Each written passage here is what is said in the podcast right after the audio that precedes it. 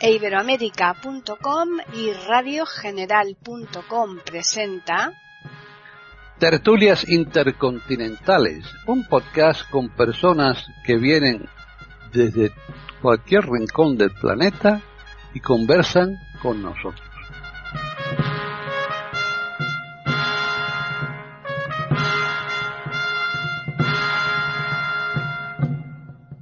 ¿Qué tal? Bienvenidos otro día más a Tertulias Intercontinentales en iberoamérica.com. Soy Paqui Sánchez Galvarro y nuevamente está aquí con nosotros Antonio Cuellar, que hoy creo que ha seleccionado a una persona mmm, a priori yo creo que no muy conocida, pero que seguro eh, vaya él dando datos a través de, de, precisamente de las eh, cosas que él realizó, seguro que nuestros oyentes dirán, ah, pues mira, sí, sí, me suena por eso, por lo otro. En fin, ya él nos lo va a desvelar. De momento vamos a saludarle. ¿Qué tal? Muy bien, aquí andamos en el, en el otoño este para mí maravilloso porque el otoño me encanta que es porque es unas temperaturas suaves parece ser que hasta nos va a llover y aunque seguimos con el bichito a vueltas pues bueno el bichito cada vez creo que dicen que está peor no, no sé si es que también nos quieren un poco asustar o es que es verdad que que, no que nos son... quieren asustar está claro que no saben por dónde se anda también exacto que a lo mejor saben más de lo que nosotros pensamos pues puede y nos manejan seguro, etcétera, etcétera. Podríamos seguir sí, sí. Cosas, pero bueno, no es el tema. En fin. Pues sí, vamos a hablar mmm, comillas. Ah, comillas, ¿verdad? Que, y, y, y esa, comillas, esa, esa, comilla no es un signo, precisamente. Eh, Universidad Pontificia de Comillas. Ah, sí, sí, sí. Claro. Sí. El capricho de Gaudí en comillas. Ah, ah pues sí, también. Sí, claro, claro, claro. Y eh, Marqués de Comillas. Bueno, pues vamos a aclarar para los que no lo saben de fuera de España y también de España. Eh, Comillas es un pueblo de la actual comunidad autónoma de Cantabria, Santander de toda la vida. Eso es. Puerto de Castilla de toda la vida, hasta que se hizo este tinglado de las autonomías. Bueno, eh, este señor que se llamaba el hombre, la verdad es que aparece un compañero nuestro del curso, Antonio López López de la Madrid. Sí. No del Madrid. No del Madrid. Vamos a quitar lío, no vayamos a liarla y luego de sí. la Madrid. Hmm. Bueno, pues este señor, eh, de comillas, él, pues mmm, es el que luego fue primer marqués de comillas. Este señor nace el 12 de abril de 1817 en esta ciudad. Eh, sus dos familias, la de su padre y su madre, eran familias hidalgas, que se decía, pero con pocos recursos. O sea. Mmm, Venidas a menos.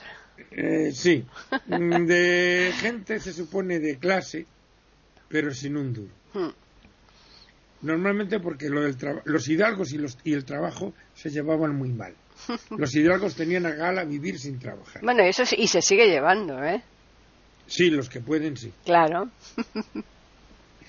bueno, es que luego vamos a ver que con otros comentarios que la, la, vida no cambia gran cosa. Por eso. Entonces, eh, esta familia se traslada a Cádiz y en Cádiz muere su padre estrangulado. No aclara más la cuestión. Total, que con seis años se queda huérfano, su madre tiene que contratarse de la bandera por una familia, esta sí, pudiente, Fernández de Castro, en Lebrija, y este chico, con 14 años, tiene un altercado con unos malandrines, como pone ahí. Sí. Bueno, el caso es que... Y tunantones. Sí. Tiene que salir por patas de allí y le ayuda eh, uno de esta familia, recordando que su madre había sido la bandera y tal, y le lleva a Santander, donde una fragata de esta familia, Fernández de Castro, iba a partir para Cuba. Es, repito, 14 años. Sí. Eh, mm, lo hemos comentado una vez y más de una, y lo volvemos a comentar. En aquellos tiempos había que vivir tipo Pancho López, porque la vida no era tan larga como ahora. Claro. Con lo cual, un crío con 14 años a veces tenía que llevar una vida como la que lleva yo un adulto de casi 30. Mm. Porque, no, es que el chico, ¿cuántos años tiene? 35. Oiga, vamos, vamos a ver, oiga, a ver, ¿cómo que el chico? Bueno, pero es verdad, el, hecho, hombre. eh, eh, el chico porque realmente actúa como si fuera un chico, ni, ni, ni... Ya, sí, pero- Claro. Eh, por eso digo que a veces este tipo de vida que llevamos ahora Mm. eh, es un poco extraño en ese sentido. Para ciertas cosas son muy precoces, mm. pero para otras Mm, no. Claro. Normalmente las otras son responsabilidad, Trabajar, etcétera, etcétera. Sí. Bueno, lo del trabajo a veces, aunque quieras, no puedes. eso es bueno, verdad. vamos a dejarlo ahí y tal. Entonces le dice al capitán del barco, dice, "Ch, hasta que no salga de guardias internacionales, esté guardado. Porque claro, le perseguía la justicia. Y Efectivamente. ya sabemos que un, un barco en, en el mar, en aguas jurisdiccionales, todavía pertenece al país. Claro. Cuando ya sale, no. Mm. Bien. Están escuchando tertulias intercontinentales en iberoamérica.com. Pues este aquí que llega a Santiago de. Y el chaval era emprendedor, cumpliendo quizá una frase que decía mucho mi padre, que decía, los hijos de los pobres agudicos, agudicos. Hombre, claro, es que no les, claro que- que no les está queda más remedio que, que eh, vamos, eh, hacer frente a todo. ahora, Mm, mm, nuestros hijos, en hablo en general, Hmm. no es mi caso ni el tuyo, Pues no. pero a veces por la sobre- el, el exceso de celo paterno no les dejamos crecer y desarrollarse como es debido. Mm, Pero bueno, mm, porque se lo ponemos todo muy fácil y, y claro, eso, ta- eso no es bueno, porque la vida no es todo llano. A veces hay puertos de segunda, de primera Hmm. y esas cosas. Incluso, es. incluso puertos especiales.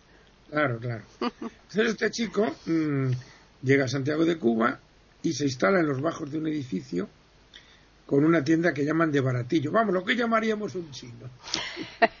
Una todo, una todo 100 de estos, ¿no? Vende de todo en, en el edificio de un tal señor Bru, Andrés Bru. Sí. Y mm, bueno, pues el chico este monta el negocio, le va bien tal y cual. Y eh, con el tiempo se enamora de la hija de este señor. Eh, esa chica, con su familia, había vuelto a Barcelona, le habían ido bien los negocios. Eh, estamos en la época siglo XIX, todavía Cuba pertenece a España. Y era la época, mm, aquella lo que llamábamos los indianos, gente que se iba de aquí, hacía fortuna allí y luego venía para acá, ricos y tal. Entonces, mm, esta familia de Bru había vuelto a Barcelona y claro, él para casarse tuvo que ir a Barcelona y fue a Barcelona. Y se casó con esta chica, con Luisa Bru. Eh, como la dote que le proporcionó era buena, pues él empezó a hacer proyectos que tenía en mente. Tenía los proyectos, lo que le faltaba era el dinero. Eso Sí. nos pasa mucho. Sí, pero tenía el suegro, que sí que tenía que dinero. tenía- tenemos ideas, pero no dinero. Pero bueno, este tenía, gracias a la mujer, pues tuvo ese, Mm, esa posibilidad. Y bueno, pues monta negocios, tal, se va, vuelve a Cuba, monta un negocio de telas y tal. Compra sí, en zonas de tabaco, trafica con negros. Estamos hablando de mediados del siglo XIX. O sea, plena vorágine de tráfico de esclavos. Eh, cosa que luego le traerá problemas, como veremos. El caso es que, bueno, se hace muy rico y vuelve a Barcelona, se instala en Barcelona. Estando en Cuba con, eh, con sus empresas, compra, adquiere el primer barco a hélice de vapor, mercante, el primer barco mercante de España. El general Armero, se llamaba el barco, y mm, cuando vuelve a Barcelona, pues mm, se da cuenta de, claro, el- entonces y ahora el transporte marítimo sigue siendo muy importante, porque aunque la aviación a nivel pasajeros es la que pita, a nivel de transportes la capacidad de un barco es terrible, ¿no? Comparada con el avión. Bueno, total que monta una naviera aprovechando también mm, la guerra hispano-africana del año 59-60, donde se hizo famoso el general Prim, la batalla de Castillejos y cosas. Y mm, entonces él mm, con sus barcos eh, colabora en el transporte de tropas y se hace con, diríamos, la línea de correo entre España y América. Con lo cual, esa empresa que había mm, formado él en Barcelona, cuya sede la puso en Alicante porque era, diríamos, el camino era Marsella-Cádiz, Alicante más, más o menos viene a ser la mitad de la ruta. Claro, le pillaba mejor. Entonces, eh, cuando ya mm, acaba esta guerra y le dan la concesión del correo con América, traslada la empresa lógicamente a Cádiz, que es el puerto que le comió a Sevilla el tráfico con la con América, porque en mm. principio fue Sevilla, donde está el archivo de Indias, la casa de contratación y tal. Pero ya cuando los barcos adquieren mayor enjundia eh, y tal, y bueno, pues eh, les cuesta más subir por el río, claro, es distinto, claro. pues Cádiz toma el relevo a Sevilla como puerto a las Américas. Hmm. Bueno, pues eh, este hombre sigue ampliando negocios, crea el Banco de Crédito Comercial, que es uno de los que apoyó financieramente el famoso ensanche de Barcelona, que tú conoces. El ensanche de Barcelona, para quienes no sepan de qué hablamos, estamos eh, refiriendo a la mm, parte central de la capital, las calles del centro de Barcelona, que son todo paralelas y perpendiculares. Bueno, vamos a aclarar un poquito aquí el tema, hmm. porque a veces, hasta prácticamente el siglo XIX, muchas ciudades permanecían con murallas. Claro. ¿Mm? Entonces, el núcleo de Barcelona, el núcleo medieval de Barcelona, lo que hoy es la Plaza Real, hmm. la Catedral, y toda esa zona estaba amurallada. En el siglo XIX se tiran muchas murallas, a veces mm, cometiendo auténticas barbaridades arquitectónicas, porque, hombre, había que, mm, evidentemente, ensanchar las ciudades, pero no había por qué tirar las murallas. Claro. Y entonces el ensanche este del que se habla es justo la ciudad que se forma fuera del recinto amurallado, que hoy es el centro, pero que entonces. Pero centro, centro, total, claro, exacto. Ah. Mm. Están escuchando tertulias intercontinentales en iberoamérica.com. Y es una zona, como dice Paquita, de perpendiculares y paralelas. La zona, la zona más cara de Barcelona, lógicamente. Claro, el equivalente, para los que conozcan. Al barrio de Salamanca, en Madrid. Al barrio de Salamanca. Exacto que, proyectó el Marqués de Salamanca. Efectivamente. Entonces, eh, este banco de crédito comercial, digamos, financió esa, obra. Luego crea otro banco, el Banco Hispano Colonial, se mete en negocios ferroviarios con la empresa, una empresa ferroviaria Barcelona, Zaragoza, Pamplona, que luego es absorbida por los caminos de hierro norte de España, de, la, de cuya empresa llega a ser vicepresidente este señor y mm. tal. Tiene cuatro hijos, pero mm, el que iba a ser heredero muere, otra hija también muere, sin dejar descendencia, y entonces el pequeño Claudio... Que iba a ser cura, estaba destinado para ser cura.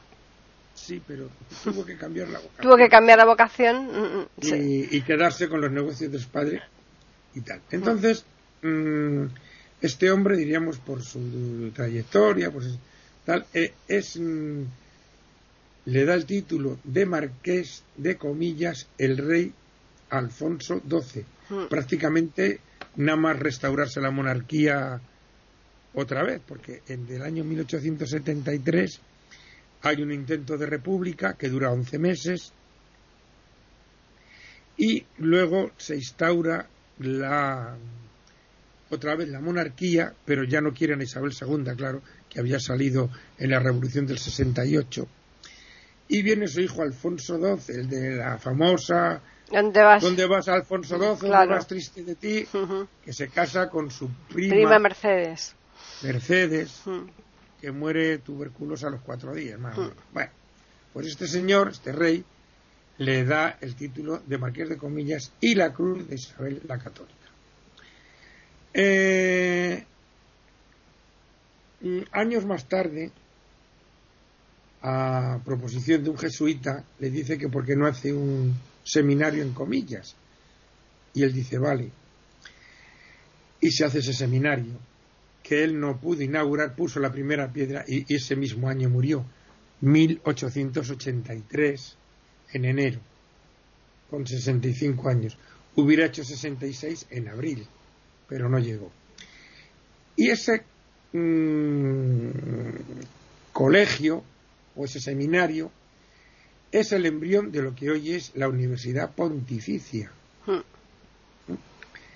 Universidad Pontificia de comillas, que lo es a partir de 1904 mm, por Pío X, el que la da la, la orden o la, el permiso o como se llame o la bula o como le queramos llamar. O sea que él eso no lo llegó a ver, claro. Pero su hijo sí, que su hijo Claudio sí, segundo marqués de comillas. Mm, en, esta, en este pueblo, precioso como todo Cantabria, Cantabria es una, una maravilla, Sí. eh, está el famoso capricho de Gaudí. Yo no sé si se ha hecho aquí algún programa sobre Gaudí, No, no recuerdo. pues ya tenemos otro programa. Mm. Desde luego. Antonio Gaudí An- mm. fue un arquitecto catalán que ah, también estuvo emparentado, no sé si por familia o por negocios, con Güell, Así el... Eusebio Güell. Sí, vamos a ver, es que este hombre, este hombre, el- se casa con, con Luisa, como tú bien dices, ¿no?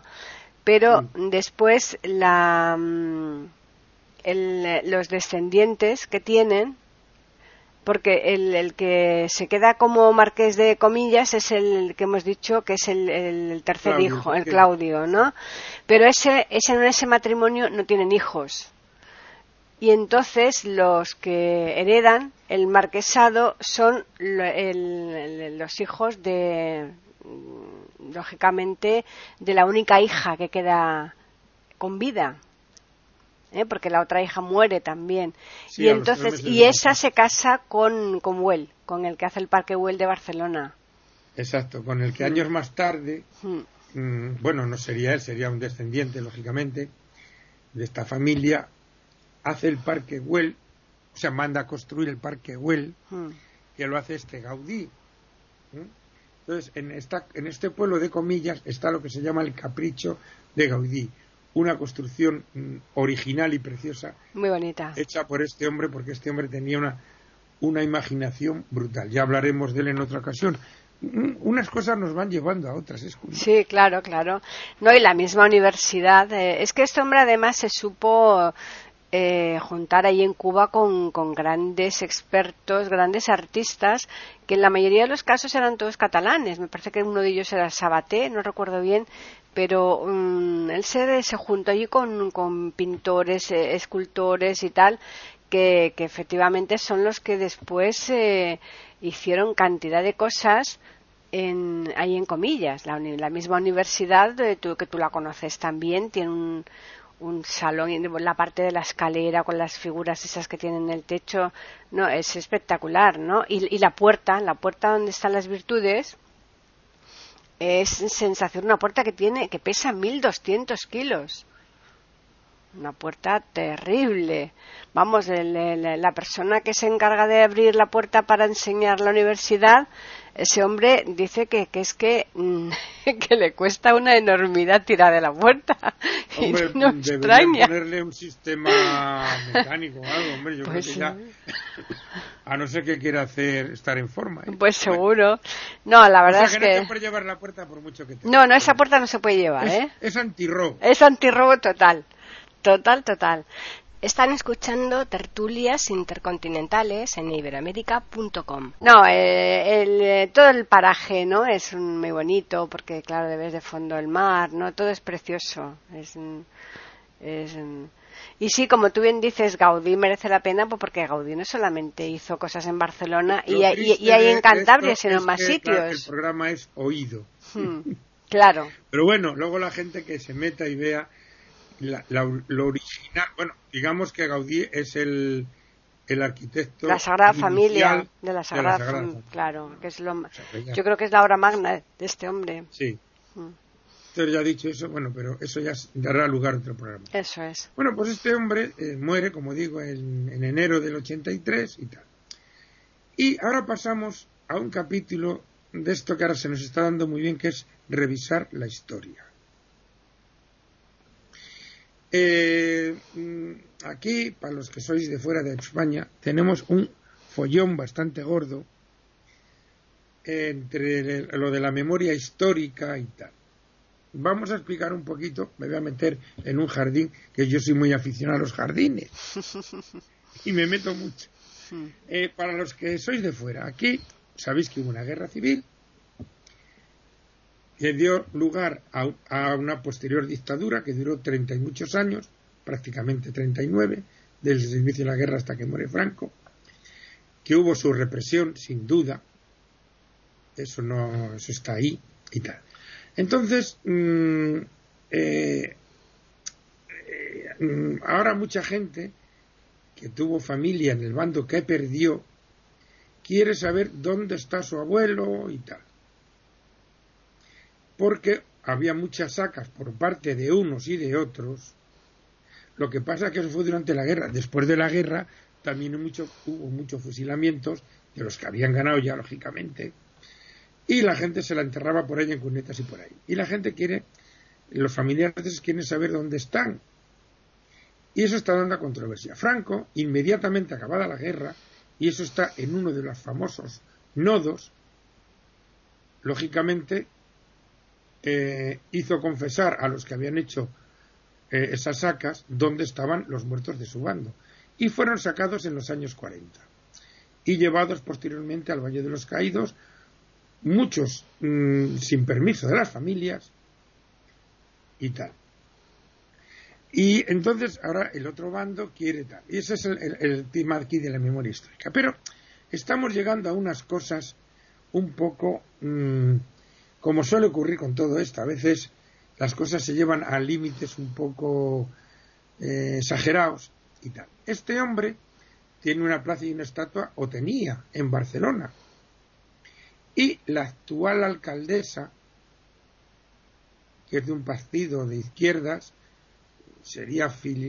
Es que ya el Partido Comunista no existe, pero sería lo que entonces fue. Un sucedáneo del Partido Comunista. Una cosa así, diríamos a, la, a la, izquierda un poco del PSOE, hmm. del Partido Socialista, para que la gente se oriente. Bueno, pues claro, este hombre pues, pues, traficó con negros, claro.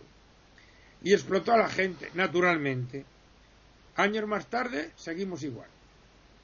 Se sigue explotando a la gente, con tal de hacer dinero se salta por encima mm, de mm, moral principios y lo que haga falta. Ah, se, explota a negros y a blancos, ¿eh? No solamente a negros. los de cuadros, a los de rayas. Por eso te digo que no necesariamente tienen que ser negros, ¿eh? Tampoco hemos avanzado. No. Entonces es muy fácil, con la mentalidad de ahora, juzgar a gente de hace casi dos siglos. Hmm. Bueno, pero no te, tú hace poco el, el, presidente de México ha hecho quitar la estatua de, de Colón y de México.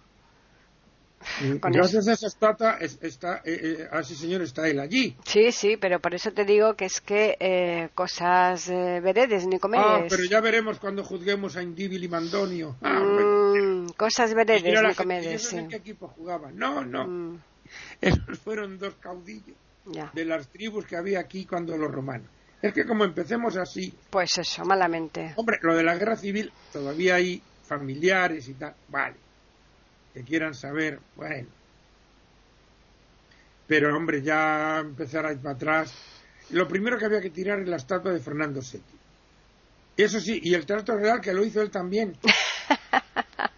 Que le echen abajo, claro. Eh, claro, claro, claro, Y no sé con qué emperador se hizo el acueducto de, Segovia. Porque lo tiren también. Fue, mató cristianos, pues también lo tiramos. Exactamente, lo tiramos todo y ya está. Tiramos todo y se acabó. Exacto. Muerto el perro, se acabó la rabia. Entonces hay que mm, tener un poquito más de mm. perspectiva. Pues sí. Porque en un sitio se ha quitado una calle de la cierva. Ya ves. Con el, eh, cuando fíjate tú con lo que hizo él con el, el, doctor Giro. Es que no sé si es ese o es un historiador, no lo sé. Pero me da igual porque murió en diciembre del 36. No le dio tiempo ni a ser franquista. Ya ves. Pero también es cierto que hay mucho mm, hay edil con una incultura brutal que seguro que cuando estudió historia dijo, ¿y eso para qué sirve? No, hay cosas que pues no, hay cosas que esa, hay cosas que no tienen sentido, pero vamos, lo mires por donde lo mires, como cuando quitó la Carmena en la plaza de Vázquez de Mella de toda la vida, pues se la ponen al Pedro Cerolo. Mm, que, es que es un señor que bueno que, que, que no ha hecho nada simplemente porque ha representado al sector de los gays y, tienen que quitarle, si quieren poner una plaza o una calle, que se lo, en cualquier barrio nuevo. que de Mella parece que era un falangista, no me hagan mucho caso. ¿eh? Sí, pero es que da lo mismo, Antonio, da, da, lo mismo. Si es que... pero, pero es que entonces. Eh, porque hay muchas calles y estamos metiendo, yéndonos por la rama que no tienen nada que ver claro con ningún nombre no está dedicado no como si te ponen a la calle a ser lo que fueron como Príncipe de Vergara claro. Santa Engracia, Exacto. Abascal, esas volvieron a ser lo que eran, hmm. que Franco las cambió. La Gran Vía siempre la llamamos la Gran Vía. Hmm. Y Pero era José Antonio, claro, sí, sí. dos cosas de este tipo empiezan a repasar la historia. Total, que a este hombre, hmm. Que evidentemente, vamos a ver, un empresario de éxito, llegar a ser multimillonario honradamente, yo creo que es imposible porque aunque no seas tú los que tienes a tu mando, alguna tropelía hace. ¿eh? Y tenemos muchos ejemplos actuales. Pero, nuestros pero de los, de, los mismos que te están haciendo esas barbaridades. Eh, tienen también las manos bien pringadas.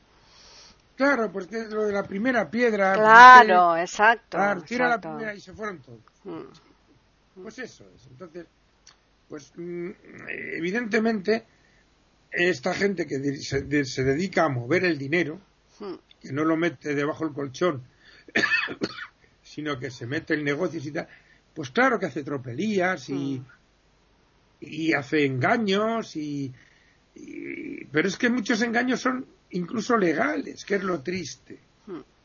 Pero que años más tarde seguimos igual. Igual, porque lo que es blanco en un momento, eh, años posteriores es negro y después vuelve otra vez a ser blanco y, así vamos en una rueda. Que, Aquella frase que don Eulogio, nuestro profesor de latín. De latín, sí. A ver, traduzcalme homini, homo homini lupus. claro, y es verdad. Claro, pues eh, esa eh. frase está ahí. Esa está, ahí y, y, estará siempre. y, y no, oye, no me puede usted juzgar la conquista de América con la mentalidad hmm. ni la de América, ni la de la India, hmm. ni la de no sé dónde, ni la que nos hicieron a nosotros los romanos, ni la que luego vinieron los árabes. Eh, eh, eh, la civilización superior se ha comido a la otra. Pues sí. Y le ha impuesto cosas que al final ha sido la, la cultura. Porque el señor presidente de México si no es por los griegos y los romanos y nosotros que fuimos allí, es que no fuisteis los primeros que llegaron. Evidentemente los primeros que llegaron son los que vivían allí. Exacto. Eso no se lo va a quitar nadie, si no. No, estuvieron los vikingos, claro, y los chinos, pues claro. Mm. Estuvieron todos. Mm. Pero lo único que dijo, oye, esto está aquí, mm. fue el tío este Colón. Exacto. El, que, el que se arriesgó a, perder la vida. El, el, que después fueron los demás. Sí, sí. ¿Eh? o fuimos o fueron, yo no fui todavía. Pues yo he ido de veraneo a, Punta Cana. No, a Punta Cana no, al otro. A Cancún. un sitio maravilloso, una gente amabilísima. Sí, sí, una cosa no quita la otra, claro. ¿eh? O sea, que, es que... Pero como siempre los politiquillos, si viven de, con perdón, de encabronarnos, de eso mm. viven. Mm. Del ah, es que el que viene de fuera es malo porque... Y, hablas con él y le gusta eh, el chuletón, eh, ver un partido de fútbol y divertirse y leer un libro como a todo el mundo. Y digo, si este es igual que yo. No, pero es de fuera. no, no, no, porque bien. Y de eso viven, hmm. de eso viven. Totalmente. Viven de eso, de mm, echarnos a unos contra otros. Hmm.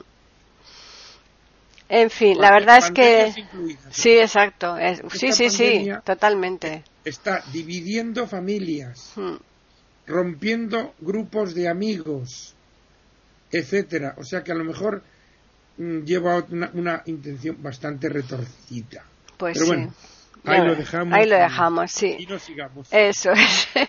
La verdad que ha estado muy interesante el traer aquí la figura del marqués de, comillas, que este hombre, bueno, pues yo creo que sí que se le dio el título de marquesado eh, con, pues, por los méritos que había he realizado porque la labor que, que, emprendió fue tremenda, sobre todo con, con, la universidad en donde la cantidad de niños precisamente de Latinoamérica eh, venían a estudiar aquí gratuitamente, niños que estaban mm, en familias en donde no tenían eh, prácticamente para darles de comer y él se los trajo aquí a muchos, a cientos de niños ¿eh? y les dio una educación, les dio unos estudios para poder después eh, posteriormente pues mm, tener unas familias eh, y, poderlas mantener así que la labor que hizo este hombre fue ingente fue fundamental y, yo creo que, con justicia se le dio ese título así que vamos a recordarles a los oyentes que nos pueden escribir a tertulias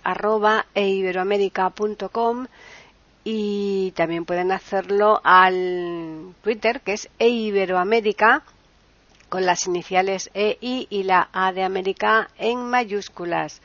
Ya va por el quinto marquesado, ¿eh? Ya va por el quinto marquesado, que es un, es una, pues será una viñeta seguramente de este hombre. Sí, pero mm, aquí vamos a distinguir para nuestros queridos seguidores. Hay dos maneras de ser marqués. Una, la de este hombre, hmm. que se lo gana a pulso. Eso es.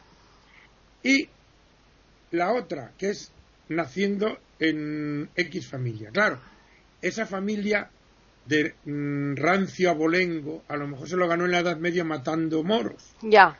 O conquistando no sé qué. Pero hombre, ya hace tiempo de eso, ¿no? Ya, claro, exacto. Entonces yo creo que sé, trabaja, hombre, trabaja. Mm. Sí, sí, sí, sí. Para mm. de, de, vivir del cuento. Pues sí, efectivamente. Pues pues esas son las dos maneras de ser marqués. Pues o sí. conde o duque, o sea. Sí. Bueno, pues a los siguientes les recordamos que volveremos aquí la próxima semana con una nueva charla. Ya veremos sobre qué o sobre quién en iberoamérica.com.